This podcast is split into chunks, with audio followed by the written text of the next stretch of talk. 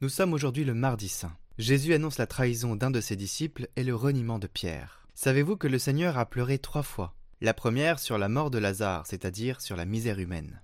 La seconde durant les rameaux, où il mêla ses larmes aux joies de la foule. En effet, il pleura sur l'aveuglement et l'ignorance du genre humain. La troisième fois, ce fut pendant la Passion, et ses larmes eurent pour cause le péché et la perversité du monde car il voyait que sa passion suffisait à tous les hommes, et cependant qu'elle ne servirait pas à tous, et serait inutile pour les réprouver, pour les cœurs durs et impénitents. Qu'est-ce que le Seigneur a souffert de tous ces faits? Mais surtout retenez la sollicitude du Seigneur à cet instant, trahi et seul. Il vous rejoint là où vous êtes.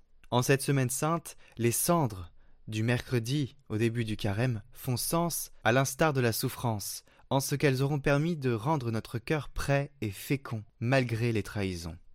Tournons-nous et préparons-nous à cette Pâque qui arrive, où notre joie sera renouvelée en Christ. Aujourd'hui, invoquons l'Esprit Saint consolateur, qu'il vienne dilater et réchauffer notre cœur, pour que jamais il ne devienne dur, et ayons souci du Christ dans l'adoration.